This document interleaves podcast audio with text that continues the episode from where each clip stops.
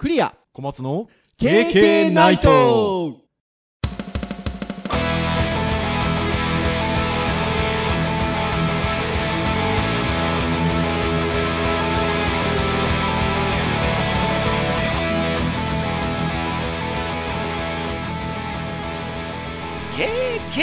ナイト。は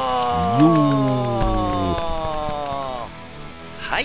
ということで第430回プチキリ版の配信となります。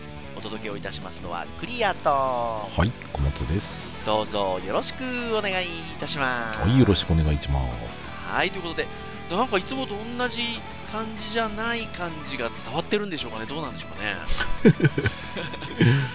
私がですね今今日はホテルでございますよ。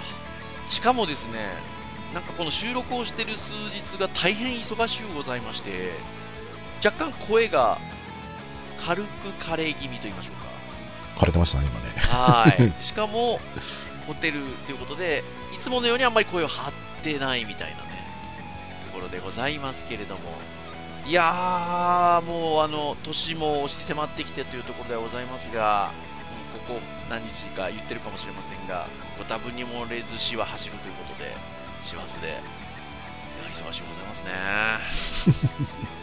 そうですね。お話聞いてるだけで。もうあれですよ、あのーホテルで収録してるっていうふうにあのお話をしましたが、決まったのが2日前ですよ。ああ、おっしゃってましたね。東京に来るっていうちょっと出出張っていうんでしょうかね決まったのが2日前であの手配をしたのだがだから昨日ですよ収録してる前の日いやーなかなかにあの楽しい感じですよ ってなところでございますですのでまああの小松先生にひょっとしたら朽ち果てるかもしれないので次の日に収録になっちゃうかもしれないんですけど、でも大丈夫そうです。ホテルに無事戻れました。なんてメッセージを収録前の1時間前ぐらいに送ったところ、寝落ちしてたっていう。危ない危ない。ところでございますよ。いやーよかった起きて。まあちょっとね、時間過ぎたところぐらいでメッセージ来て、あ、わかりました、大丈夫ですよ、みたいな。あの本来収録時間としてたあ僕があのパッと起きてあっって思って時計見た時が3分過ぎてしてですぐに5分くださいってメッセージを送って急遽こうマシンなどをバタバタ用意しということで多分5分以上待たせたんですけどはいつないで現在収録をしているというところでえーございますはい、えーそんな430回でございますが、えー今日はですね何の話をする回かと言いますと、これもう恒例のという感じでございます。えー今日ウェブ会なんですよね、ターンで言うと。まあ、毎回この時期はここがウェブ会ですね。はい、そう。で、ウェブ会で、えっと、しかも年内最後のウェブ会なんですよね。ということで、年内最後のウェブ会は、これもう毎年って言っていいんですかね？あの、今回で9回目になり ?9 ます。回目っていうのは、つまりはだから、初年度からってことですよね？初年度からやってますね。すごいですね。唯一かもしんないですね、ずーっとやってるの。あの、なんていうか、こう、定番会っていう意味合いで言うとね、はい。初年度からだって毎年、一回この、この最後のウェブ会でやってんですもんね。そうですね、毎回やってますねいや。ー、すごいな最初の頃少しね、タイトルいじってますけども、最近ほぼ同じー。同じですもんね。はい。じゃあ、タイトルコール、行かせていただきます。クリエイティブ業界と、健康 だんだんクリエイティブ業界関係なくなってきてはいるんですけど。そうなんですよ。もうこの年になってくるとね、あの、クリエイティブ業界とって言っておりますけれど、もうただただ健康の話をという感じでございますが、まあね、一年を振り返り、ウェブ界におきまして、クリエイティブ業界に何らかの形で携わる私どもがですね、健康の話をしていこうということで、毎年この時期お話をしているということで、はい、今年もやってまいりましたということでございますよ。はい。いやー、でももう、あの、健康に関しては小松先生いかがですか？どうですか？その同世代の方とちょっと集まったりする機会ってあるんですか？ああ、あんまりないですね。僕この間1ヶ月ぐらい前に小学校の時の友達と会食をする機会がありまして10人ぐらい集まったんですけどまあもう健康の話ですようーん。はいあの健康の話と、えっと、子供の話はいはいはいはい。もうばかりでございましていやーもうお互いにそんな話をする年になったねなんつって小学校の時の同級生ですからね。いや感慨深いものが逆にありましたけれどもうん。もうやっぱこの年になるとね健康に関する話はね尽きないっちゃ尽きないですよね。そうですね。僕は、今週はなんかいろいろと忘年会があったりとかしたんですけど、まあ、マンションの集まりとかで、うん。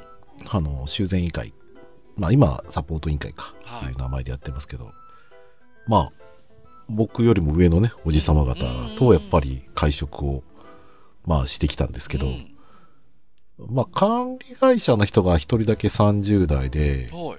その次は僕は50代で、はい。その上は、60代1人、あと70代2お人、おお大先輩はい80代1人。お大大先輩 まあ、うまあ、80代うちの親父なんですけど。そっかそっかそっか同じマンションですですもんねはい。ああそっかそっかまあ、元気ですよ。いやー素晴らしい。うん素晴らしいまあまあでも、でも健康の話もやっぱり出ますよ、すっとやっぱりそういう話もね。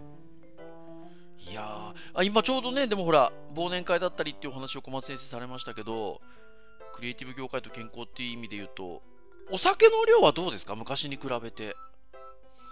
お酒の量は、まあ減ってはいますよね。あーあ、でもそんな感じですか、まあ僕、そそもそもそんなに家で飲まない方なので。かはい。飲み会とか行った時とかはどうなんですか？そういう。飲み会行った時は楽しいので、うんまあそこそこ飲む感じですねあ。ーまあでもあれですよ、コップで、まあいろんな種類のもの飲みますけど、まあ4、5杯飲むような感じですああ、かね。へえ。そこそこな感じで。私もあの、割と近しい時にあの忘年会みたいなの参加させていただいたんですけど、まあ僕はあれなんですよ、もうね、あの、どうあれ、リスナーの皆さんに言ったことあるっけ？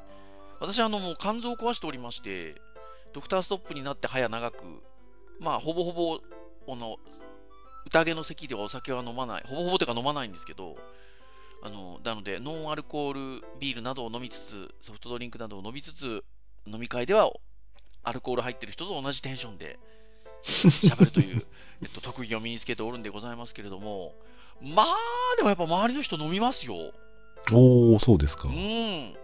その一番近いところで行った忘年会も、その大ジョッキっつうんですか？はいはいはいはいはい。そのお店でいうところでもメガジョッキっつってましたけど、ピッチャーですよ、それピッチャー。飲み放題だったんでバカバカ飲んでましたよ。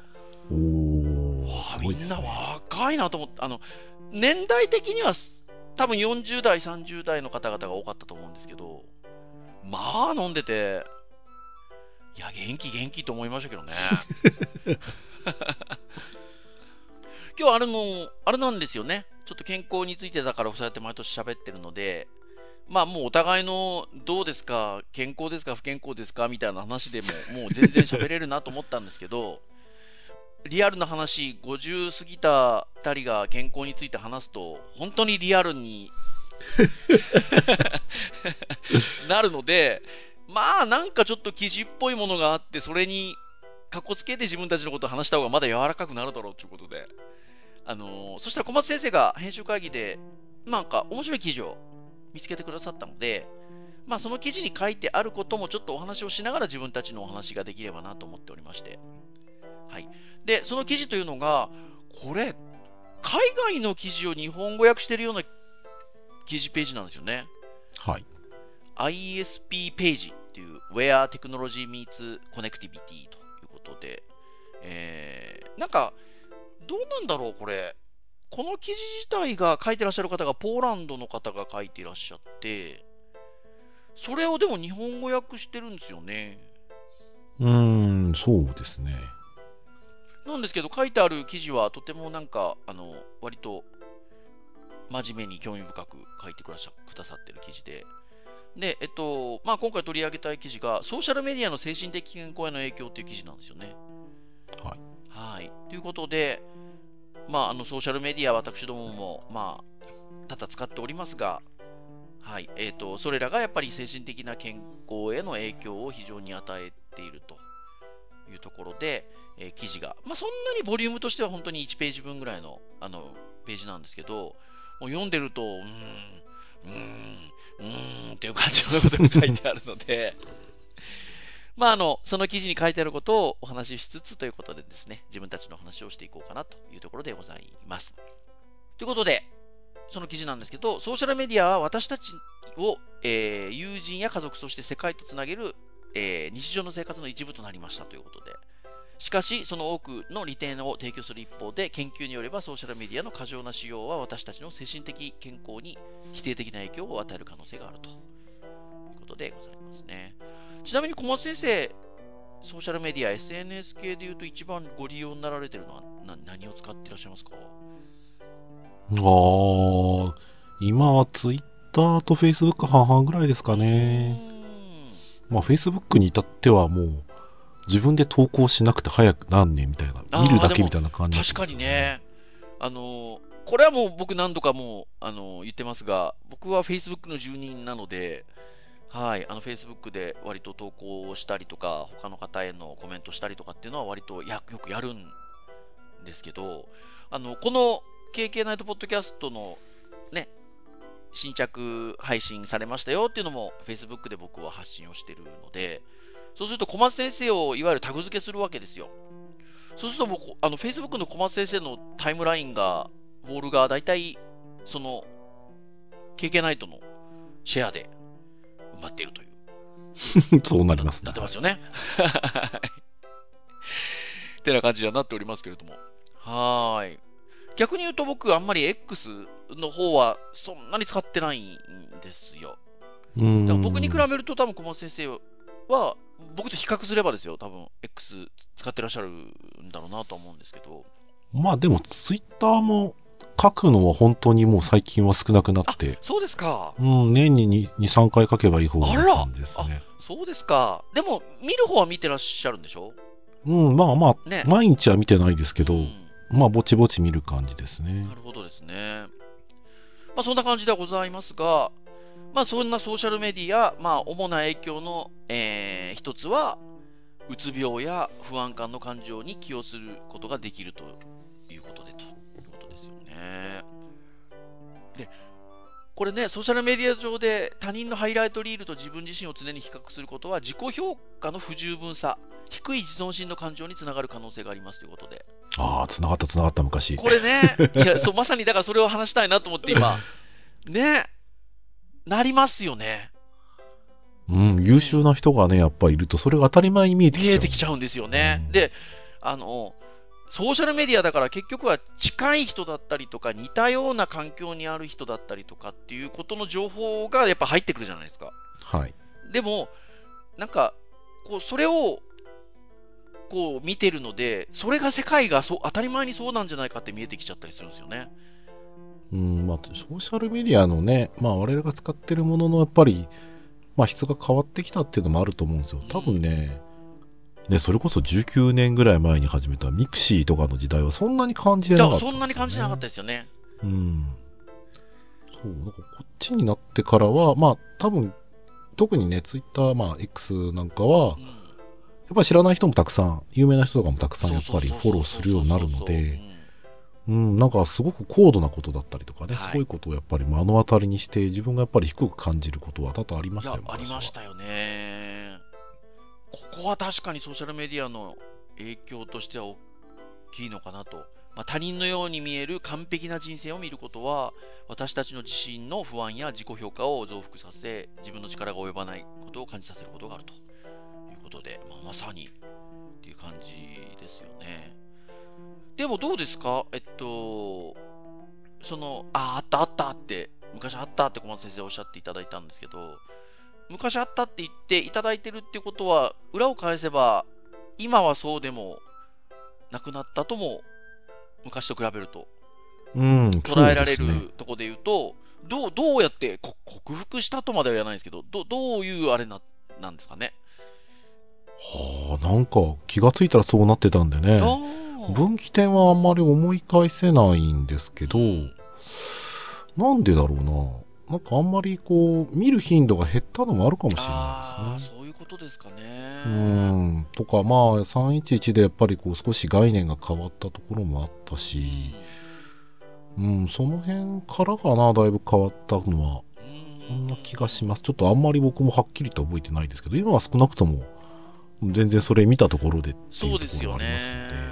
なんか僕は、感覚としては、まあ先ほどちらっとありましたけど、なんか、あの、似たような環境か、環境下とか立場に置かれるような方の情報を見見聞きしやすいということもありますし、で、さらに小松先生がおっしゃった通り、有名人の人の情報だったりとかも目に入ってきやすかったりもするので、まあそこを考えるとやっぱりこう、ちょっとね、あの自己評価が低くなってしまったりっていうのは僕もやっぱありましたけどただなんか逆の体験もできたっていうのかな。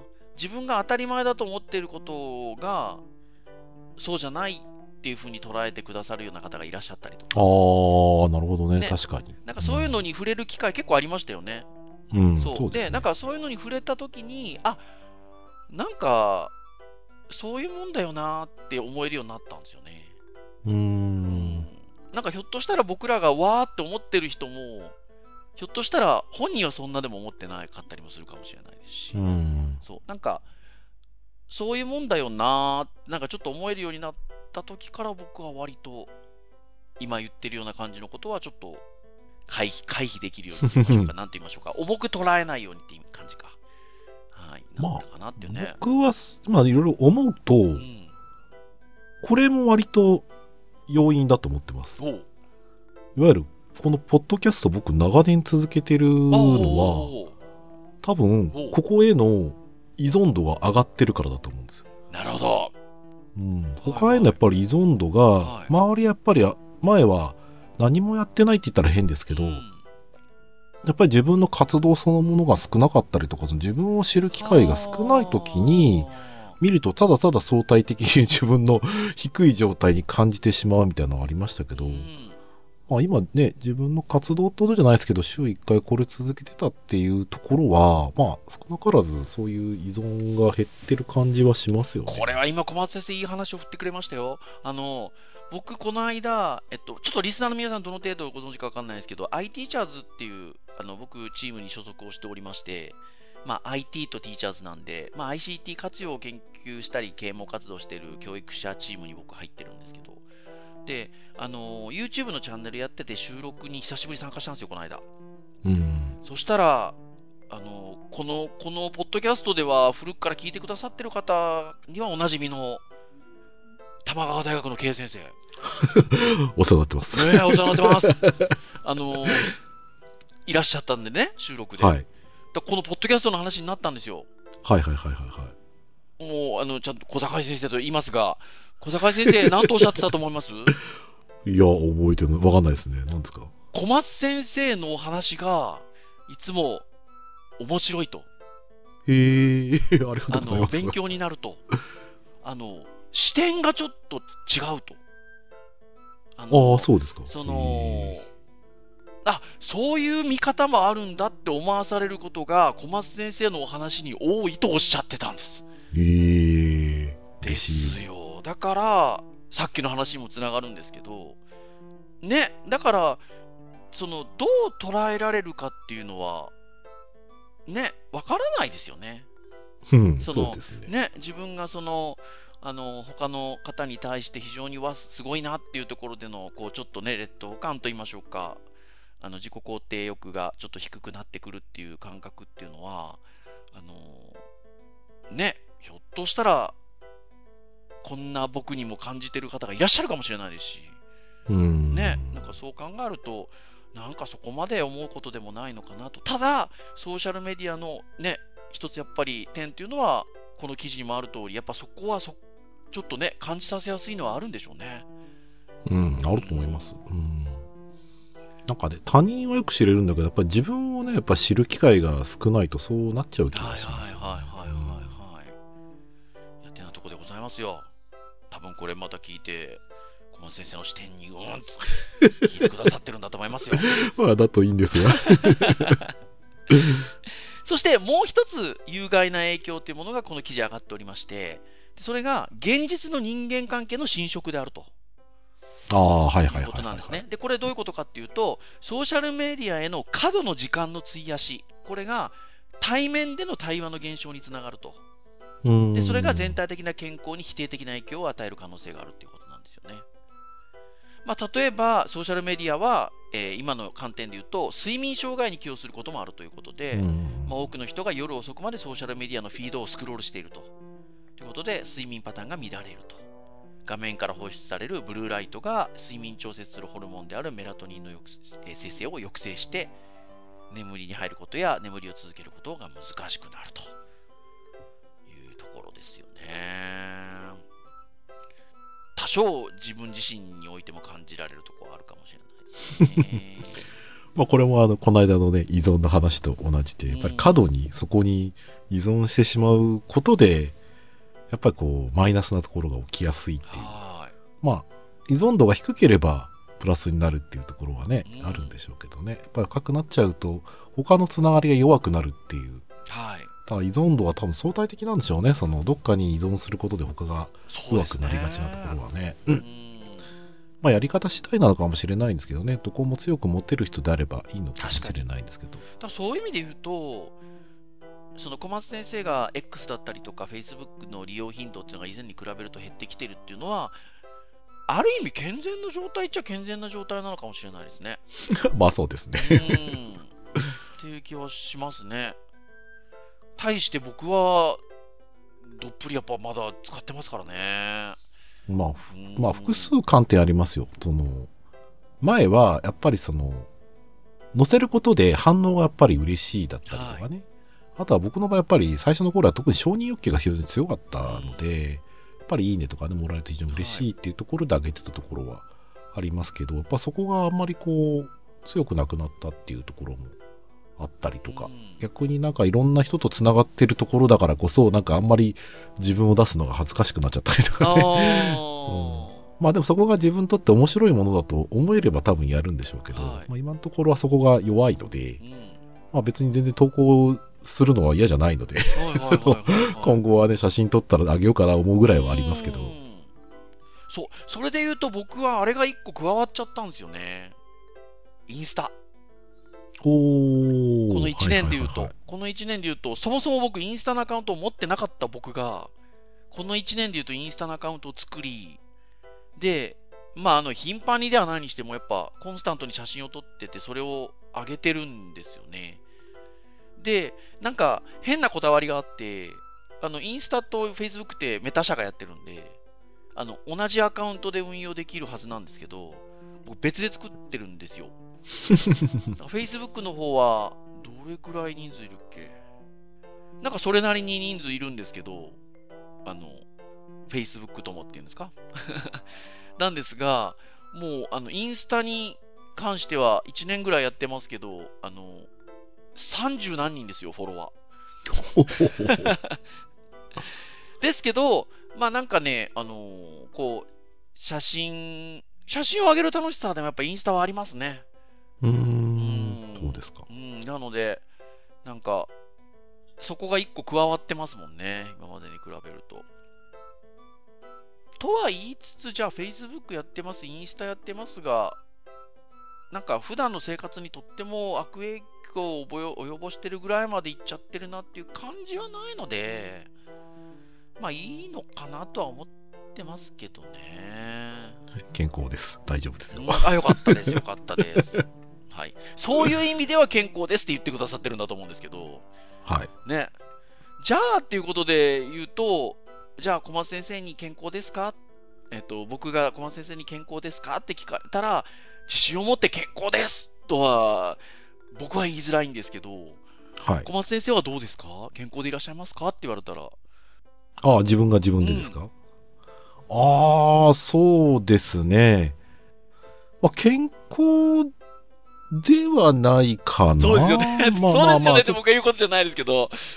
まあまあ、まあちょっと生活習慣病予備軍的な感じでいるので、はい。まあ運動だったりね、食事だったりは、だいぶ気をつけるようになりましたけど、ね。なんかあれでしょ？なんか言ったらねと、半年とは言わないですか？この3ヶ月とかですか？あの、8月10キロぐらい落としたんでしょ ?4 ヶ月ですかね。はい。まあでもね、これがね、あのー8月からね、僕、今12月ですけど、はい。10キロ落ちてるわけです10よ。キロ落ちてるんでしょ？でもおかしなことにね、11月に健康診断の結果が出たんですね。2022年と比べてですね、はい1キロしか減ってなかったんですよ。え？ということは？まあちょっと、あの、その健康診断なってから、また3キロぐらい落ちてるんですけど、はい、ああ、そっから3キロ落ちてるってことは、4キロだから、6キロ増えて、10キロ落としてるみたいな感じか。まあまあそんな感じです。そうですよね。いや、とはいえですね。とはいえ、とはいえです。いや、もうでもこれはね、もうやっぱり胃が健康なのと、まあ痩せれたのは、まあうちのね、ぱ妻が食事そこを作ってくれるから達成できるだけであって、一人でやってたらね、こんなやっぱ減らないです、やっぱり。まあね。僕もあの、この数年でだいぶ減ってるんですよ。体重。ずっとあの、かかりつけのお医者さんには、何キロまで落としなさいってことをずっと言われてて、で、いよいよ半年ぐらい前にその体重まで来たんですよ。ずっとその体重までいけなかったんですけど、そしたら、あの、もういいからキープしなさいって言われたんう。ですけど、あのっていう感じにはなってはいるんですけど、じゃあさっき言った通り、僕が小松先生にクリア先生健康ですかって問われたら、いやー、健康とは言い難いなって思っていて、あはい。のそこの一番大きいのは、やっぱあの、寝れてない？あそうですね。寝れてないっていうのは、うんこれなんか、あの言い方がちょっとこういう話題で言うとあれなんですけど、眠れないじゃないんですよね。うんあの、要は ね、こういう話題だと、眠れないですっていうパターンがあるじゃないですか。はいじゃないんですよね。あの、単純に、寝る時間が取れてないっていう感じで言うと、でもあんまりだからその状況っていうのは健康的じゃないよねっていう、経験ないとポッドキャストは徹夜を推奨しませんってだいぶ前から言ってるのに、っていうのはなかなか解消しないですね。うん僕が先生の指示なら、十分な休養と十分な睡眠をとりなさいって言いますよね、絶対。絶対体に良くないもん。ね、いや、でもそうですよね。小松先生、寝るのはどうですか？寝れてるんですか？僕は多分、寝ないと本当に機能しないので、はだからやるのは、えっ、と、4月から、えっ、と、11月までの間の、まあ、夜金曜だけですからね。ああ、まあまあまあまあまあまあまあ。要は、それでも授業の絡みってことですね。それもでも貫徹はしないですよ。お素晴らしい。そっから仮眠を取ってから、まあちょっと下手すると24時間ぐらい動いちゃうんですけど、大体ね、大体夜の9時ぐらいから寝て、はい12時ぐらいに起きて、でそっからあの次の日の夜12時まで起きてるぐらいな感じはありますけどう、あんまり良くないですよ。だからそこもね、脳にやっぱり、多分相当ダメージ与えてると思う。そうですよね。あとね、その、さっき言ったような、その、生活習慣病うのん中でもやっぱり睡眠取らないっていうのは結構やっぱりマイナスなのも知ってはいーでしょうるので、ね。そうだ、だからちゃんと寝ることも、すごく健康にものすごい大事なことで、はいもう原点、我々のこのポッドキャスト原点回帰的にと、ね。う やれてないけど大事いや、っていう本。当にそうですね。でも多分あれですよ、見方変えればですよ。僕らこれで言ってなかったらもっとひどいことになってるかもしれないですからね。でもそれはそうです、本当そうです、そうです、そうです、そうです。おっしゃる通りですよ。で、お互いに多少体重を落としてるみたいなところで言っても、それすらやってないかもしれないですからね。まあまあ、そうですね。まあでもね、もうさすがに、ね、ここで健康に過ごさないっていうのはやっぱり家族に対する裏切りにもなっちゃう。これはね、あいや本当にそうなんですよ。で、あの、その、例えば、ちょっと寝れ寝れなかったな、みたいなことってのは当然家族わかるわけじゃないですか。ね。なんで寝れてないかって作業してるわけですから。で、そうすると、あの、前の言い方とテンションが違うんすよ。もう、そんな寝れてないと体壊すわよだったのが、寝れてないと体壊すわよなるわけですよ。真剣味が、そう真剣味が。そうそうそうそうそうそうそう。でも、まあ、年齢的なことを言ってもね、そりゃそうですよね。うんっていうそりゃ心配しますよ、そりゃ。ってなとこですよ。で、ちょうど、この、あの、収録する前の、その、えっと、編集会議で、まあ、今日健康会だっていうのもあったので、ちょっとニュース周りをさらってたんですけど、あの、いくつかのあのニュースサイトでちょっと上がってたのが、えっと、こんな記事がございまして、えー令和の日本人の多くが罹患していると思われる新国民病のトップ3。これが、機能性ディスペプシア、えー MASLD で、えーうつ病。で、えっと、2024年以降、胃の不調がさらに増加する可能性も示唆されるということで、これ、お医者さん331人への調査の結果ということで、結構いろんなページでこの記事自体があの扱われてたんですけど、まずこの新国民病トップ3って言われてるもののうちの2つが分かんないっていう。ね、聞いたことなかったですね。びっくりしたんですけど、まあ、うつ病はね、お気持ちの病気っていうところはありますけど、その機能性ディスペプシアっていうのと、MASLD ですよ。これがまずわかんないよねって話なんですけど、まず機能性ディスペプシアっていうのが原因がはっきりしない痛み、不快感のために QOL が低下しやすいばかりでなくですね、えー最近では睡眠障害をきたしたり、労働生産性が低下してしまうことが分かっているということで、えーいうものなんですって。で、まあ、これさっきの話で言うとね、あの、眠れないみたいな話にはなってますけど、あの、自分でさっき言いながらいけないなと思うんですけど、その忙しいから眠る時間がないっていうのは結局そこから今度眠れないになってきますよね。うん、あそうですね。だからまあ本当にまさにこういうことにつながっていくんだろうなっていうふうに思いますし、この MASLD っていうのがまた、あの、代謝機能障害関連脂肪性肝疾患なんですよ。うんだからまあ脂肪肝なんかはまさにこれに入るのかなと思うんですけど、まあ僕脂肪肝もありますんで、まあじゃあこれも入ってんのかって話なんですよね。うん、でもこの3つ全部、多分、す 睡眠不足関係ありますよ、あ多分るんですよ。こう見ると。ああ、やっぱ良くないかなと思いますよね。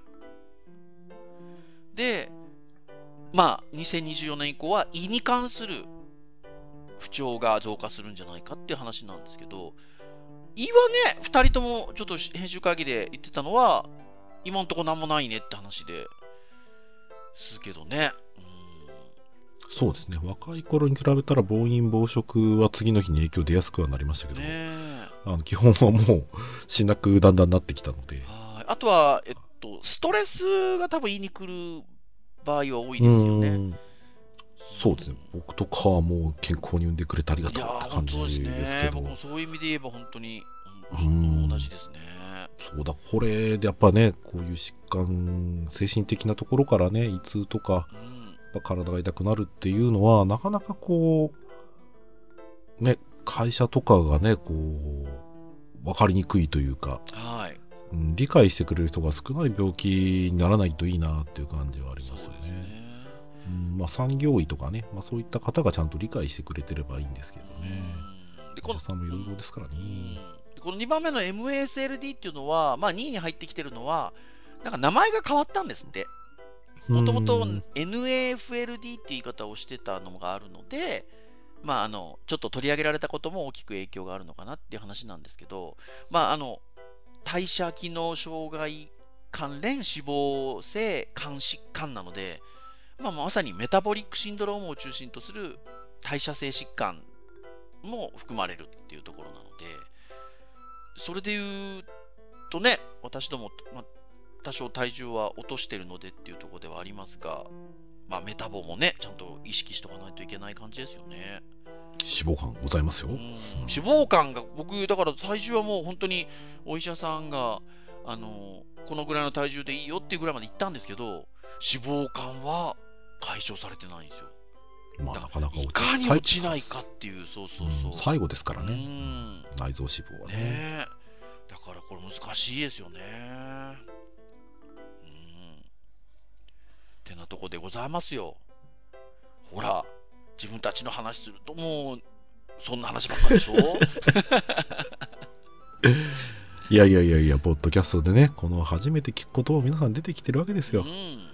でそれを知ってね、やっぱり、あの、なかなか怖いのって、まあ、この年になってもやっぱ思うのは、自覚がないのが一番怖いですよ、そういう意味だと。そうそうそうそうですうね、んやっぱり言われて、きね、運よくきっかけでね、うんその疾病が分かったりする人はまだいいけど、気がついた時にはね、やっぱりこう、もう手の施しようがなくなる可能性もゼロではないので。おっしゃる通りでしかもさっきそのねあの周りの人から危ないやばいよって 言い方が変わってきたって話しましたけどあの言われるとねやっぱその別に遊んでるわけじゃないからちょっとうん？うんって思うこともあるわけですよ まあまあ、まあまあまあ。生意気なこと。に。なんだけど、あの、そのぼ僕らみたいな50とかってなってくると、やっぱ言ってくれる人も少なくなってくるじゃないですか。